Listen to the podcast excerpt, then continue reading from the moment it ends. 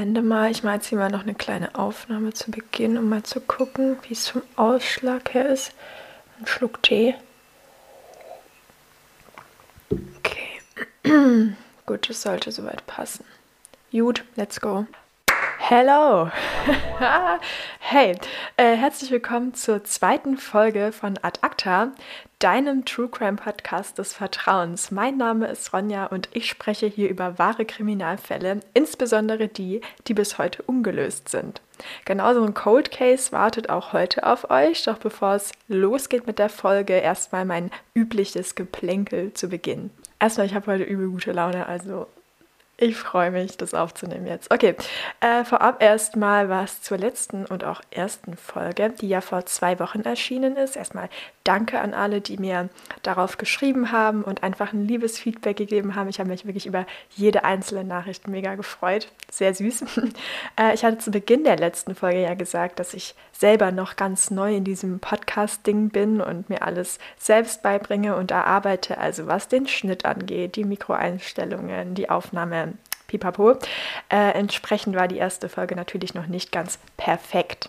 Was ich daraus mitgenommen habe und jetzt auch versuche in dieser und auch in den kommenden Folgen natürlich besser zu machen, ist eben zum einen die Tonkomponente. Manchen ist vielleicht stellenweise eine Veränderung im Ton aufgefallen, beziehungsweise ein seltsames Verhältnis von Ton und Hintergrundmusik. Das habe ich jetzt in den Einstellungen geändert und somit hoffentlich behoben. Gebt mir da gerne immer eine Rückmeldung, ob es so aus eurer Sicht auch besser ist. Zum anderen ist mir persönlich die Pausenkomponente etwas negativ aufgefallen. Ich habe in der letzten Folge Atma von mir weitestgehend rausgeschnitten und entfernt. Dadurch sind dann einfach Verkürzungen in den natürlichen Satzpausen entstanden, was das Hören einfach etwas unangenehmer macht. Auch hier werde ich Abhilfe schaffen und mein Luftholen nicht immer entfernen und natürliche Pausen weitestgehend beibehalten. Das sollte das Hörerlebnis einfach ein bisschen angenehmer machen. Und mein Ziel ist es auch so ein bisschen das Ganze, ja, wie so ein modifizierten FaceTime-Call wirken zu lassen, wie so eine Art ähm, lockeres Hörbuchmäßig, ne? also einfach so auf einer ganz natürlichen Ebene laufen zu lassen, also ohne irgendwie viel zu cutten und so weiter. Das ist jetzt so das, was ich aus der letzten Folge auf jeden Fall mitgenommen habe. Und äh, ja, ich selber höre einfach auch am liebsten Podcasts, die so wenig gecuttet sind, wie es eben nur möglich ist, wo man auch mal einen Atmer hört und so weiter und so fort. Ähm, ja, deshalb ist es jetzt mein Anspruch an diese Folge und auch an die kommenden Folgen. Sagt mir gerne, ähm, was ihr an dieser Folge besser fandet, was ihr vielleicht an der letzten Folge besser fandet. Ähm, ja, könnt ihr mir immer Bescheid geben und äh, dann gucken wir mal, was sich da so machen lässt. Ne? Schreibt mir auch, by the way, total gerne mal, was ihr von Kategorien haltet. Also ob ihr da irgendwelche Einfälle habt bezüglich Podcast-Kategorien, die ich hier quasi in jede Folge einbauen kann. Mir ist jetzt persönlich noch nichts eingefallen, aber wenn da irgendwelche Hörerinnen oder Hörer Ideen haben, schickt mir die einfach bitte.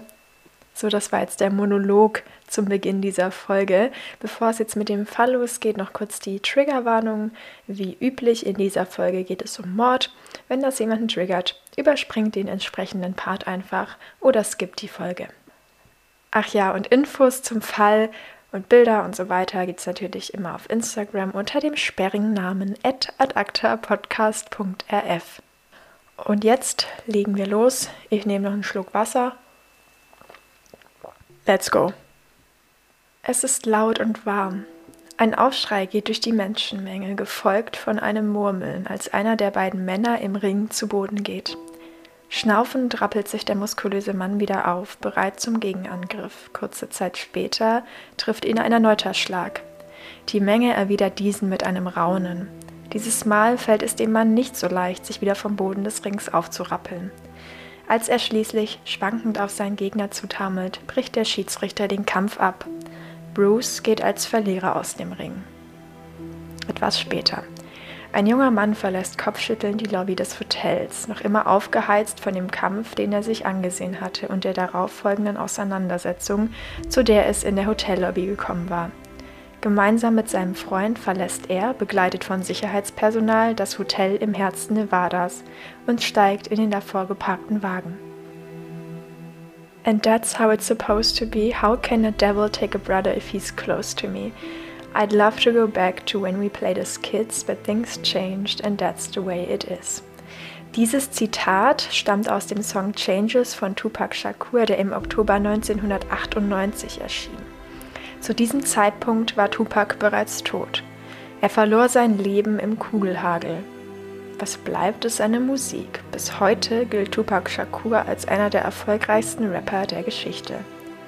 Sein Tod bleibt jedoch rätselhaft und wirft nach wie vor Fragen auf.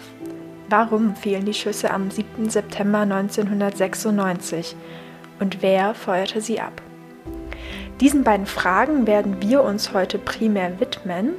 Um den Fall besser nachvollziehen zu können, ist es allerdings wichtig, verschiedene Seiten zu beleuchten. Tupac starb nicht ausschließlich als Rapper, er starb als Freiheitskämpfer, als Sohn und als Freund.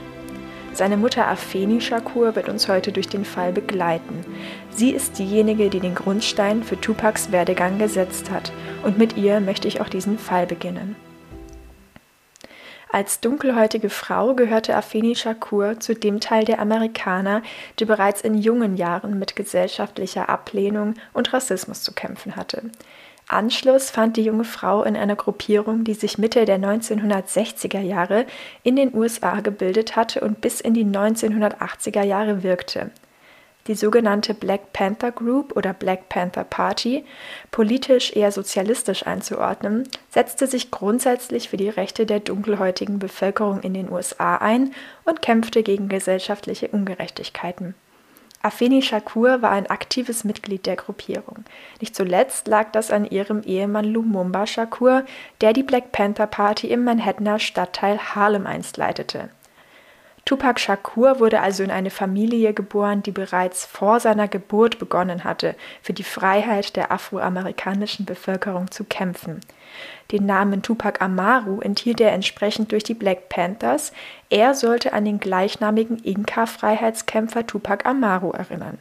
Shakur bedeutet übersetzt so viel wie gottesfürchtig.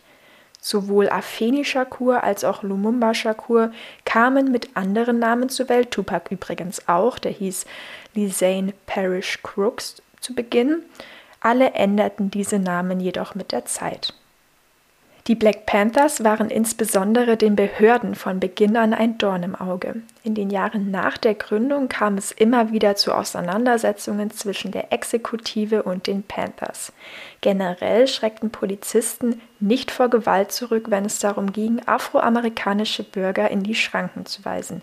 Das Problem ist uns ja heute teilweise nach wie vor bekannt. Leider muss man dazu sagen, Rassismus bzw. gesellschaftliche Ablehnung gegenüber Afroamerikanern hat eben vor allen Dingen in den USA eine ziemlich lange tragische Geschichte. Die soll heute per se nicht das Thema dieser Folge sein. Es ist jedoch wichtig im Hinterkopf zu behalten, dass sich die USA zu Tupacs Lebzeiten mit dem Gegenwind afroamerikanischer Organisationen, die eben den Status quo hinterfragten, konfrontiert sah. Das wird vor allem später im Fall noch wichtig. Auch Afeni Shakur machte ihre Erfahrungen mit einer die Panthers ablehnenden Exekutive. 1969, wenige Jahre vor Tupacs Geburt, wurden sie und weitere Mitglieder der Black Panthers verhaftet und angeklagt. Wenig später wieder auf freiem Fuß setzte Afeni ihre Arbeit bei den Panthers fort und sprach sich weiterhin aktiv für die Rechte von Afroamerikanern aus. Wenig später, am 16. Juni 1971, kam dann Tupac zur Welt.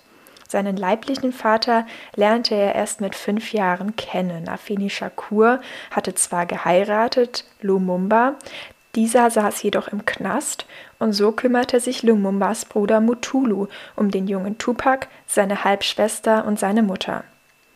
Auch Mutulu verließ die Familie und somit auch den kleinen Tupac, da er ebenfalls zu einer Haftstrafe verurteilt wurde. Somit verlor Tupac erneut den Kontakt zu einer Vaterfigur und Afeni zog mit ihren Kindern oft um. Erst innerhalb von New York, später dann 1968 nach Maryland. Was wir hier sehen, ist auf jeden Fall irgendwo eine fehlende Stabilität bereits in jungen Jahren und eben diese fehlende Vaterfigur, die er nie richtig gehabt hatte. In Maryland an der Baltimore School for Arts begann Tupac sein besonderes Talent fürs Schreiben von Texten und Schauspiele zu entdecken. Seit er klein war, konnte er sich für Literatur begeistern Und so belegte Tupac auch Literaturkurse an der Baltimore School for Arts, spielte Theater, das hatte er bereits in Harlem, Manhattan begonnen, da war er einer Theatergruppe beigetreten und erhielt Unterricht in Jazz, Poesie und Schauspiel.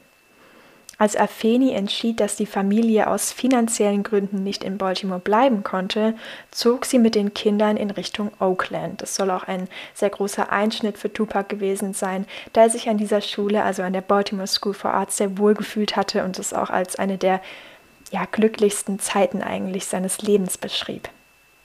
Afeni Shakur soll sich nach dem Umzug im Crack-Rausch verloren haben. Ihre wechselnden kriminellen Partner und das fehlende Geld machten ihr das Leben leider noch schwerer, als es ohnehin schon war.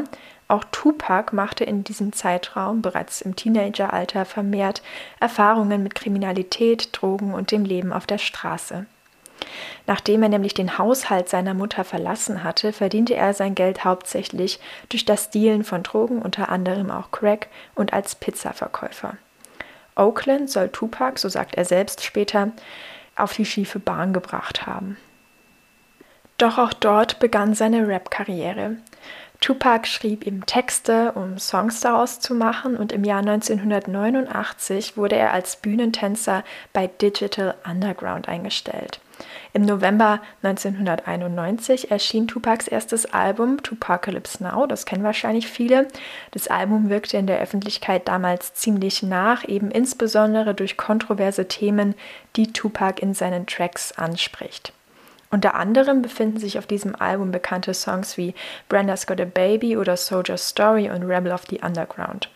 Tupacalypse Now wurde tatsächlich im Jahr 1992 verboten, nachdem Ronald H. einen Polizisten erschoss aus Unzufriedenheit über sein Dasein als dunkelhäutiger Mann in den USA. Als Inspiration für die Tat soll eben Tupacs Song Soldier Story, kann man sich immer anhören, dann weiß man, glaube ich, was gemeint ist, gedient haben. Einer von vielen Songs, der für Kontroversen in der Öffentlichkeit und der Politik sorgte. So viel jetzt erstmal zu Tupacs Kindheit und den Anfängen seiner Rap-Karriere. Bereits nach seinem ersten Album Tupacalypse Now war Tupac ein sehr umstrittener Künstler und vor allem in den Augen der Behörden war er ja nicht besonders gerne gesehen. So machte er auch nach einem MTV-Auftritt seine ganz persönliche Erfahrung mit polizeilicher Gewalt. Ein Polizist hielt ihn an und fragte ihn nach seinem Ausweis, als er unachtsam eine Straße in New York überquerte. Tupac begann daraufhin eine Diskussion mit dem Beamten, woraufhin dieser ihn bewusstlos schlug und den Kopf mehrmals auf den Asphalt aufschlagen ließ. Tupac äußert sich auch zu diesen Ereignissen in einem Interview. Hier sagt er, das nächste, an was ich mich erinnere, ist, dass mein Gesicht auf dem Beton lag und ich aus einer Ohnmacht erwachte mit Blut im Gesicht und Handschellen. Und dann ging ich ins Gefängnis, weil ich mich der Verhaftung widersetzt habe. Das ist Belästigung für mich, dass ich mitten auf der Straße angehalten und nach meinem Ausweis gefragt werde. Officer B schlug mein Gesicht mehrmals auf den Boden, während Officer R mir die Handschellen anlegte. Das ist nicht erforderlich, nur weil ich unachtsam die Straße überquerte. Es folgte eine Klage und Tupac sollte daraufhin tatsächlich auch Geld erhalten. Er musste sich dann allerdings nicht mit der geforderten Summe zufrieden geben, sondern mit 42.000 Dollar. Er selbst sagte dazu, er hätte keine Lust mehr, noch länger im Gerichtssaal deshalb zu verbringen und ging in diesem Fall also nicht weiter vor seine erste Filmrolle. Ich finde, Tupac hat man einfach so als Rapper auf der Agenda, aber gar nicht wirklich als Schauspieler. Aber er hat tatsächlich in ein paar Filmen mitgewirkt. Seine erste Rolle spielte Tupac im Film Juice, in dem er die Rolle des Bishop verkörperte. Im Film Poetic Justice erhielt er eine Hauptrolle. Das Jahr 1993 war insgesamt ein sehr turbulentes Jahr für den Rapper, dessen Karriere zu diesem Zeitpunkt wirklich steil bergauf ging. Allerdings hatte das auch alles seine Schattenseiten. Tupac musste sich nämlich erneut vor Gericht verteidigen. Eine junge Frau hatte ihn beschuldigt, sie mit weiteren Männern auf einem Hotelzimmer in New York sexuell missbraucht zu haben. Tupac reagierte daraufhin sehr wütend. In einem Interview äußert er sich einer Journalistin gegenüber auch zu der angeblichen Tat. Zunächst stritt er auf jeden Fall mal die Vorwürfe des sexuellen Missbrauchs ab und geriet regelrecht in Rage während des kurzen Interviews. Hier sagt er beispielsweise, jeder, der Thug Life tätowiert hat, ist schuldig. Des Weiteren sagt er der Journalistin, er wäre der Gangster-Rapper und das machte ihn eben zum Schuldigen und zur Zielscheibe. Zitat: Nichts von all dem hat mit mir zu tun, es geht um mein Image. Eben in diesem Interview klagt Tupac auch über die Folgen, die diese Anklage auf seinen Job haben könnte. Im Endeffekt wird Tupac gegen eine Kaution von 50.000 Dollar wieder freigelassen. Paradoxerweise erschien im Oktober des Jahres 1993, also nur sehr wenig Zeit vor eben genau dieser Anklage der Frau, der Song, den kennen wahrscheinlich viele, die irgendwie Tupac so ein bisschen verfolgen oder seine Musik hören, Keep Your Head Up, in dem eben Tupac über Probleme junger afroamerikanischer Frauen rappt und ihnen Mut zuspricht. Also alles etwas paradox, wenn man denkt, dass die Anklage wirklich einen knappen Monat später kam. Tupac gründete tatsächlich mit weiteren Rappern sowie Mofreem eine Art ja, Rapper-Gang. Das Ganze nannte sich Thug Life, eine Bezeichnung, die sich durch Tupacs gesamtes Leben zog. Unter Thug Life verstand er nicht die wörtliche Übersetzung verbrecherisches Leben oder Verbrecherleben. Für Tupac bedeutete Thug Life, ohne viel aufzuwachsen, von nichts zu kommen und sich trotzdem hochzuarbeiten. Das Leben eines Außenseiters zu führen und sich alleine durchschlagen zu müssen. Von wenig zu kommen, auf der Straße aufzuwachsen und sich mit den harten Seiten des Lebens auseinanderzusetzen. Wie gesagt, er hatte das eben auch auf seinem Bauch tätowiert. Das Bild habe ich euch auch mal in den heutigen Insta-Post gepackt. Also schaut da voll gerne mal vorbei, wenn euch das interessiert. So, wir befinden uns ja jetzt gerade grob im Jahr 1994. Hier hätte Tupac eigentlich zu Beginn des Jahres eine Rolle im Film Menace to Society belegen sollen. Er landete daraufhin jedoch im Knast, nachdem er die beiden Regisseure des Films verprügelte und beschimpfte. Er flog dann logischerweise aus dem Film und das war es dann tatsächlich auch mit der Rolle. Ebenfalls im Jahr 1994 kam es zu einer Schießerei vor einem Tonstudio in New York. Tupac wurde hier fünfmal angeschossen, das muss man sich mal vorstellen. Fünf Schüsse trafen, aber er überlebte die ganze Sache. Während der Tat wurde ihm Schmuck entwendet und im Nachhinein verdächtigte Tupac seine Rap-Kollegen Notorious B.I.G. und Puff Daddy. Kaum angeschossen musste Tupac erneut einen Gerichtstermin wahrnehmen. Der Prozess bezüglich der Anklage wegen sexuellen Missbrauchs in New York war noch nicht zu Ende und so wurde Tupac zu vier Jahren Gefängnisstrafe verurteilt. Aus dem Knast schrieb Tupac weiter Songs und 1995 erschien sein Album Me Against the World. Im gleichen Jahr, also 1995, kam Tupac dann auch aus dem Gefängnis wieder frei. Suge Knight, der spielt auch noch eine wichtigere Rolle später im Fall, der auch zeitweise zu Tupacs Schutz als Bodyguard eingesetzt wurde, konnte die Kaution, die auf Tupac angesetzt wurde, bezahlen und erkaufte somit die Freiheit des Rappers. Suge Knight forderte allerdings im Gegenzug darauf hin, dass Tupac drei Alben für sein Label Death Row Records aufzunehmen hatte. Und Anfang 96 erschien dann das erste Album aus diesem Deal, All Eyes on Me. Das dürfte auch heutzutage das bekannteste Album von Tupac sein, allein wegen dem gleichnamigen Song, der letztes Jahr ziemlich auf TikTok getrendet hat. All Eyes on Me. Kurze zeitliche Einordnung. Wir befinden uns gerade ungefähr ein halbes Jahr vor den tödlichen Schüssen in Las Vegas. Tupac war nach wie vor und trotz seines ja leicht angeknacksten Images einer der gefragtesten Künstler in den USA. Nur in den Staaten verkaufte sich All Eyes on Me rund 5 Millionen Mal. Vielleicht ein kleiner Einschub, bevor es weitergeht. Tupac hatte natürlich auch Kontakte zu Frauen und führte mehrere Beziehungen. Ihm wurden auch Beziehungen mit Madonna nachgesagt. Außerdem war er sehr gut mit Jada Pinkett befreundet. Das hat auch für Munkeleien gesorgt. Äh, er war auch mit Keisha Morris verheiratet, aber auf all diese Beziehungen werde ich in dieser Folge nicht weiter eingehen. Das ist einfach nicht Thema der Folge und würde einfach etwas den Rahmen sprengen. So, und nun sind wir an einer Stelle, wo wir zu den Ereignissen zurückspringen, die ich bereits zu Beginn der Folge angeschnitten habe. Am 7. September besuchte Tupac gemeinsam mit Stuart Knight und seinem Bodyguard Frank Alexander Las Vegas, um sich dort im MGM Hotel einen Boxkampf zwischen Mike Tyson und Bruce Seldon anzusehen. Mike Tyson siegte in diesem Kampf, nachdem Seldon durch seine Angriffe mehrfach zu Boden gegangen war.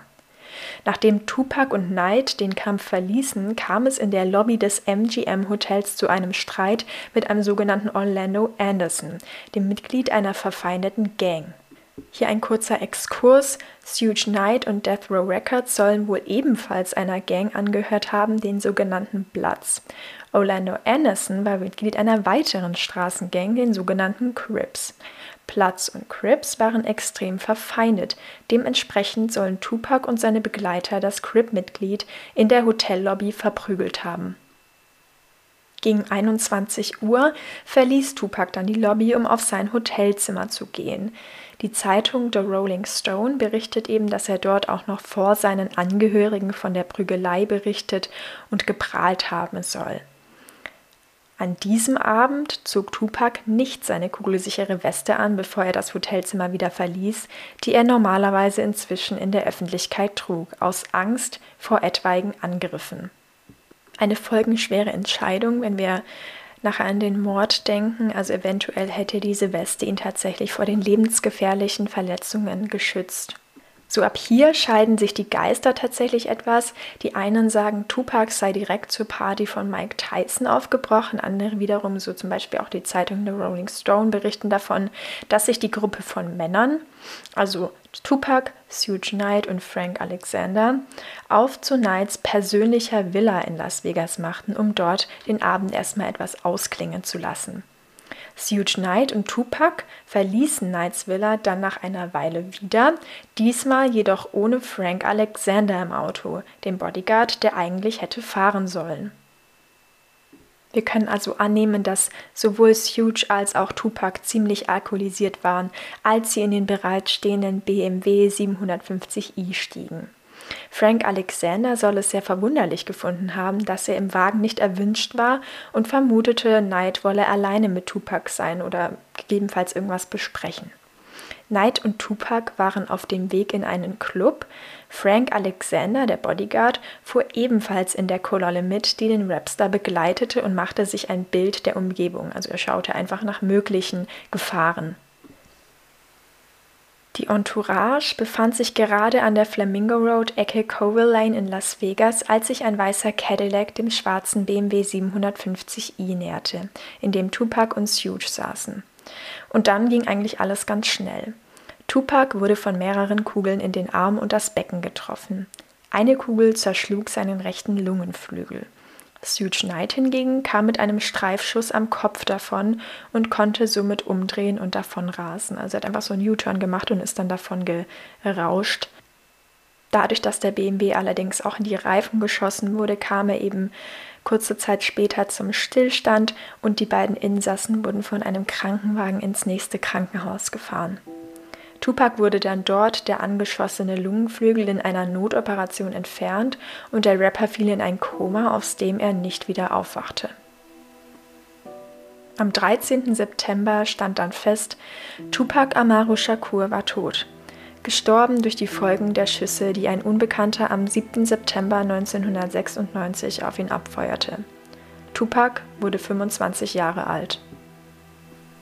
So, jetzt können wir kurz durchatmen. Das war es jetzt erstmal mit der Biografie von Tupac, beziehungsweise mit einigen Ausschnitten dessen sehr intensiv. Ich muss auch sagen, das habe ich ein bisschen mitgenommen, mm, aber auch sehr gefesselt. Wir sind jedoch damit noch nicht am Ende der Folge, da ja nach wie vor die Frage im Raum steht, wer hat auf den Rapper geschossen, beziehungsweise wer ist der Strippenzieher hinter diesem Attentat. Der Fall Tupac ist zwar bis heute ungelöst, es gibt allerdings einen Haufen Theorien, wer hinter diesem Mord stecken könnte. Zunächst haben wir da einmal Orlando Anderson, das Crips-Mitglied aus der MGM Hotellobby, das von Tupac und seiner Entourage verprügelt wurde. Anderson steht natürlich auf der Liste der Verdächtigen ziemlich weit oben, da er eben ein klares Motiv für diese Tat gehabt hätte. Zum einen den Angriff in der Lobby, zum anderen den generellen Hass der Crips auf die Bloods, denen ja Suge Knight mit seinem Label Death Records angehörte. Orlando Anderson wurde von seinem eigenen Onkel beschuldigt, die Schüsse abgefeuert zu haben. Man muss hier sagen, Anderson selbst starb knapp zwei Jahre nach dem Mord an Tupac, auch er wurde erschossen. Die Liste mit Menschen, das ist auch so ein bisschen der Struggle an diesem Fall, die Tupac sich zum Feind gemacht hatte, war sehr lang. Umso undurchsichtiger war und ist natürlich auch der ganze Hintergrund der Tat. Generell könnte der Mord eben von einer verfeindeten Gang ausgegangen sein, die sich den Rapper aus Hass zur Zielscheibe gemacht hatte. Durch die Verbindung zu Suge Knight und Death Row Records stand Tupac ja auch automatisch auf der Seite der Bloods. Verfeindete Gangs wie zum Beispiel die Crips wären moralisch definitiv in der Lage gewesen, den Rapper auf offener Straße zu erschießen. Eine weitere Annahme rückt Suge Knight selbst in den engeren Kreis der Verdächtigen. Munkeleien zufolge soll Tupac den Wunsch geäußert haben, das Label Death Records zu verlassen. Entsprechend soll Suge Knight den Mord an seinem Kumpanen organisiert haben, wobei ich mich hier frage, wer riskiert bitte freiwillig einen Streifschuss am Kopf? Also das muss ja dann fast ein unglücklicher Unfall gewesen sein. Ich halte es ehrlich gesagt für recht unwahrscheinlich, dass Knight selbst hinter dieser ganzen Misere steckt. Es ist allerdings eine verbreitete Theorie. Manche Beobachter des Falls gehen davon aus, dass Tupacs Rap-Kollege Notorious B.I.G. an seinem Tod beteiligt war. B.I.G. und Tupac standen symbolisch für den rivalisierenden Rapper-Gang-Konflikt zwischen der amerikanischen East und West Coast. Tupac hat ja bereits nach dem Angriff in New York, wo ebenfalls mehrfach auf ihn geschossen wurde, B.I.G. mit bürgerlichem Namen Christopher Wallace verdächtigt. Daraufhin gab es tatsächlich auch einen Diss-Track von Tupac an B.I.G. Das Ganze hieß Hit 'em Up und hier ging Tupac besonders hart gegen seinen Kollegen vor. Ich werde daraus mal einige Lines vorlesen, dass ihr seht, was für ein Ton dort überhaupt herrschte. Also, That's why I fucked your bitch, fat motherfucker. Fuck your bitch and the clique you claim. You claim to be a player, but I fucked your wife. Grab your Glocks when you see Tupac. Oft fällt natürlich auch das N-Wort, wie eben häufig im afroamerikanischen Rap und mehrfach fragt Tupac in diesem Track auch, Who shot me? Wer hat auf mich geschossen? Und gibt damit öffentlich zu verstehen, wen er hinter der Attacke in New York vermutete. Eben dieser Track soll tatsächlich auch das i-Tüpfelchen im Konflikt zwischen den East und West Coast Rappern gewesen sein. B.I.G. selbst wurde im März 1997 erschossen, also wenige Zeit nach Tupacs Tod. So, es kursieren natürlich auch einige Verschwörungstheorien um Tupac und seinen Tod, seine Ermordung. Diese werde ich hier jedoch nicht weiter ausschlachten, da das einfach nicht mein Ziel mit diesem Podcast ist. Ich versuche lediglich mit krediblen Quellen zu arbeiten und dazu gehören meiner Meinung nach keine Verschwörungstheorien. Ich werde nur ganz kurz eine nennen, die eben sehr prominent ist. Ähm, man muss wissen, sobald ein Fall ungelöst ist, ist es ja der perfekte Nährboden für Verschwörungstheorien. Theorien, oh Gott, was war das? Theorien. da muss man natürlich immer etwas vorsichtig sein. Also, diese Theorie besagt, Tupac Shakur hätte seinen eigenen Tod gefaked, wäre somit noch am Leben und hätte eines Tages sein großes Comeback. Arg viel mehr habe ich dazu auch nicht zu sagen. Also ich würde sagen, das lassen wir jetzt einfach mal so stehen. Ich wollte es einfach nur mal erwähnt haben, da das halt wirklich eine sehr verbreitete Theorie ist, aus welchen Gründen auch immer. Ein sehr spannender Fakt ist folgender. Am 30.09.2023 teilte die Deutsche Tagesschau mit, es gäbe nach über 27 Jahren Neuigkeiten im Falle Tupac Shakur. Diese wären erst im Jahr 2018 aufgetaucht. Im Bundesstaat Nevada hätte es wohl eine Hausdurchsuchung gegeben, die neue Aufschlüsse ergab. Ich hatte ja vorhin im Zusammenhang mit Orlando Anderson seinen Onkel erwähnt. Ja, und genau dieser wird jetzt schwer verdächtigt, den Mord an Tupac selbst verübt zu haben.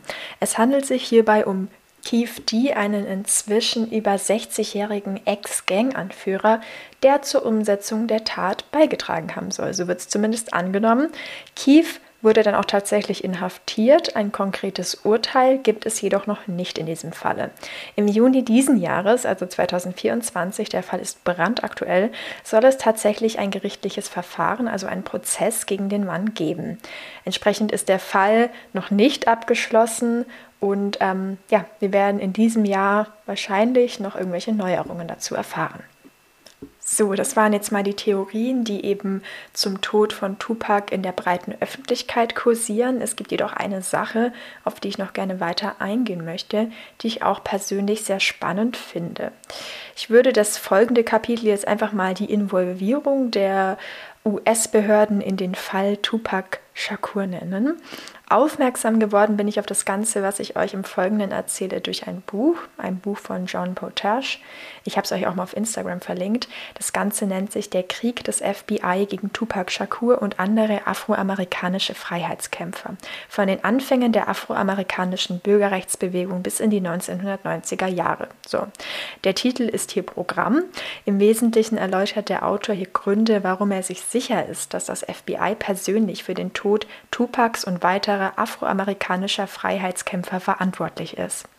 Anfangs muss ich sagen, war ich eher skeptisch dem Werk gegenüber, da natürlich jeder Autor auch mit einer gewissen ja, Intention schreibt, sei es jetzt politisch oder persönlich, und es wirklich so viele Bücher zu Tupacs Leben und so weiter gibt. Ich habe das Buch allerdings gelesen und finde, dass die Arbeit des Autors hier in dieser Folge definitiv eine Daseinsberechtigung hat, auch wenn es hier von offizieller Seite kein Urteil oder ähnliches gibt. Was mich sehr beruhigt hat, ist eben, dass Potash in seinem Werk mit einigen Quellen arbeitet, darunter auch Interviews und Akten.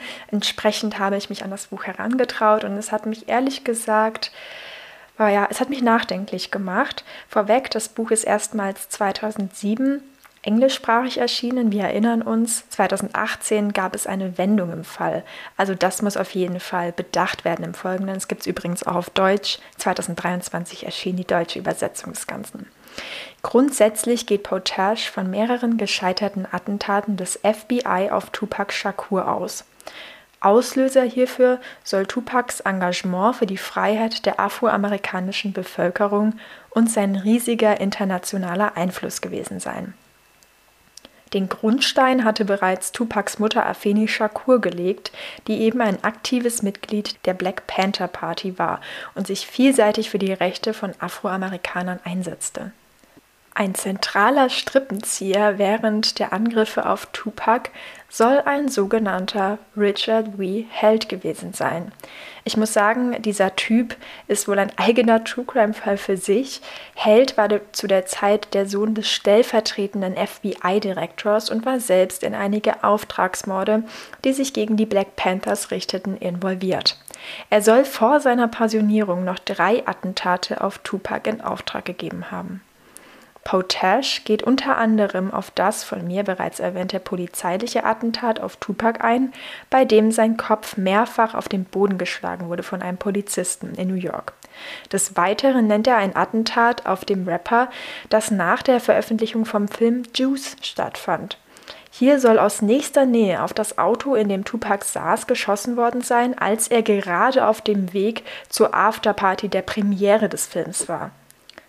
Sogenannte Drive-by-Morde soll es wohl bereits öfter durch das FBI gegeben haben. Das gestand das LAPD, also das Los Angeles Police Department, einmal vor Gericht.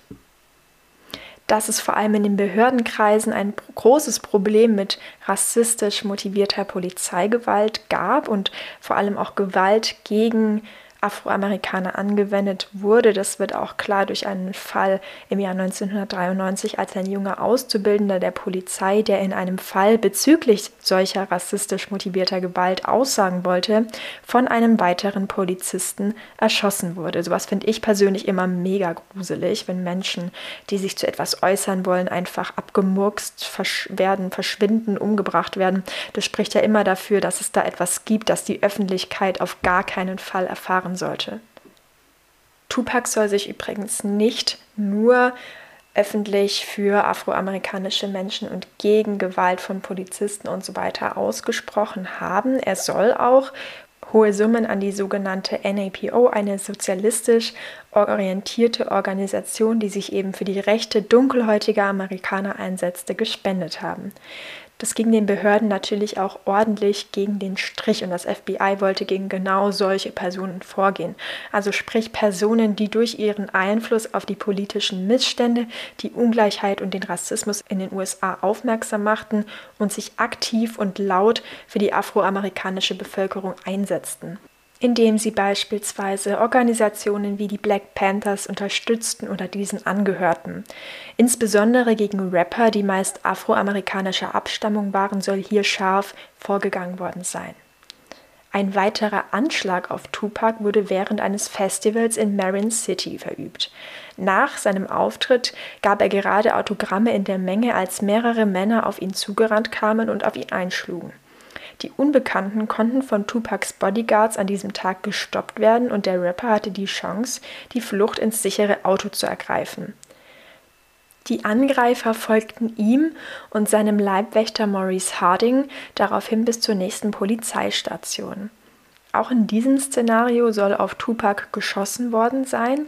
Bei der Station angekommen, fielen sie wieder über ihn her und Tupac konnte sich gerade noch unter ein parkendes Auto retten. Die anwesenden Polizisten sollen hierbei lediglich zugesehen und nichts unternommen haben. Einen weiteren Punkt, den Potash anspricht, ist der der Waffenruhe zwischen den beiden verfeindeten Gangs der Bloods and Crips.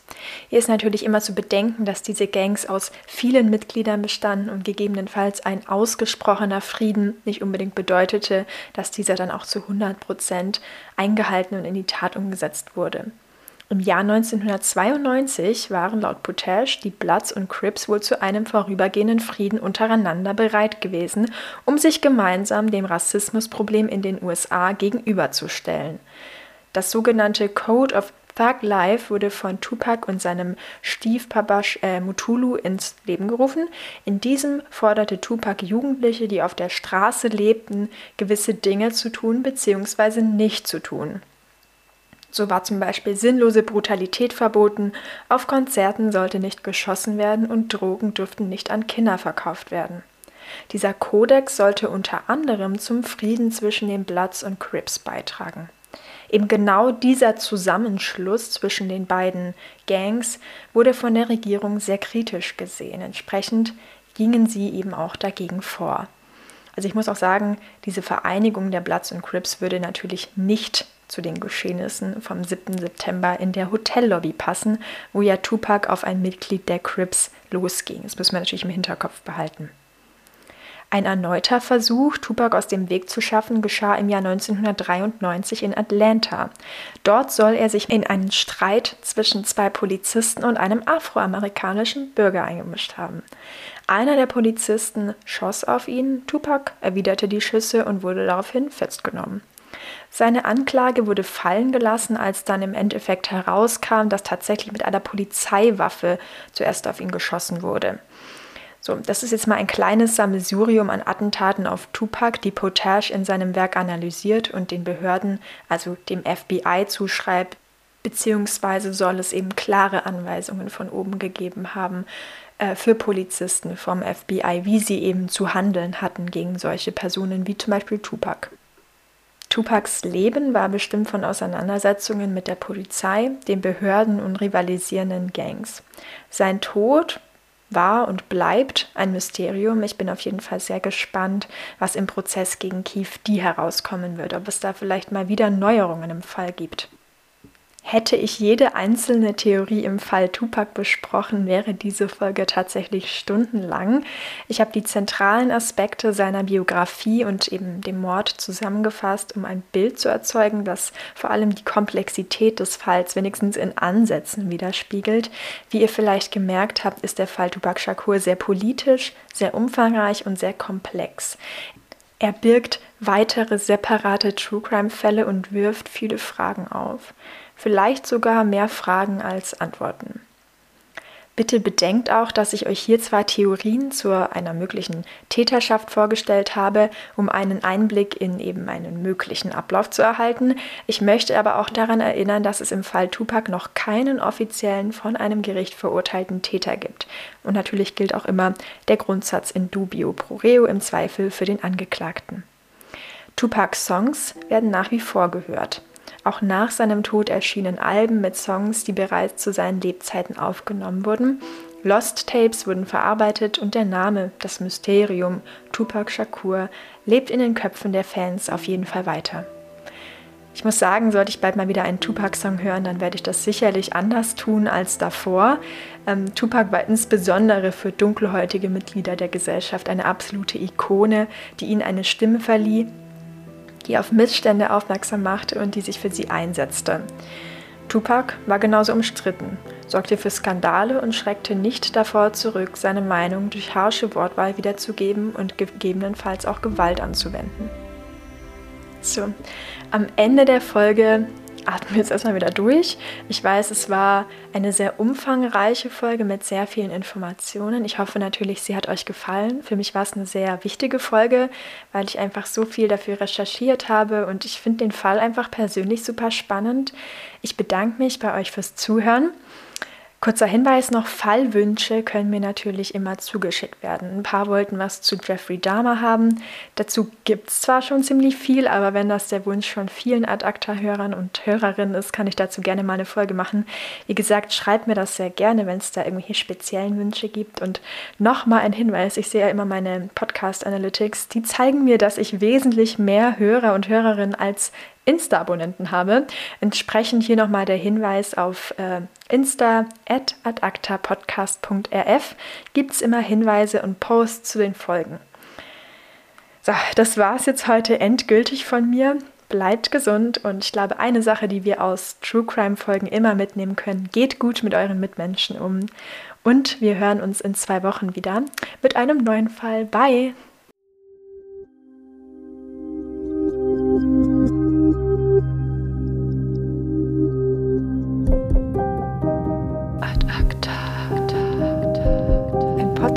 Von und mit Ronja Fleig.